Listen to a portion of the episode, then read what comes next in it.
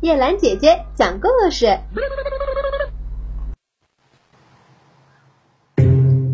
乌龟和野兔。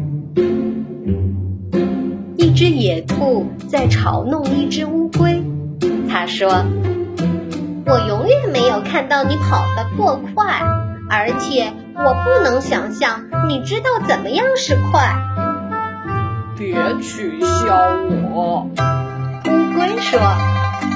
兔子不肯停止它的嘲笑，于是最后乌龟说：“我敢打赌，如果你和我赛跑，我会赢的。”你别蠢啦！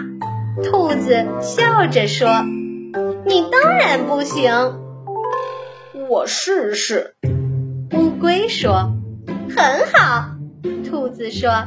假如你想使自己看上去是那么的蠢，他们请狐狸给安排路线，并做裁判。狐狸发出起跑信号，乌龟很快就落在后面很远了。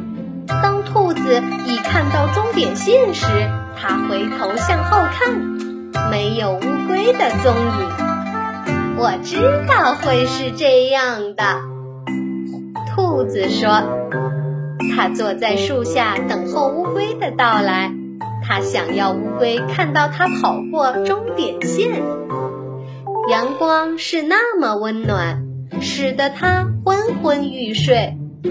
与此同时，这个缓慢的老乌龟正吃力的、坚定的向前走着。它走过兔子正在休息的那棵树。”兔子没有看到它，兔子睡着了。它不应该把眼睛闭得那么死。它睁开眼睛时，正好是乌龟通过终点线。现在是谁看上去那么蠢呢？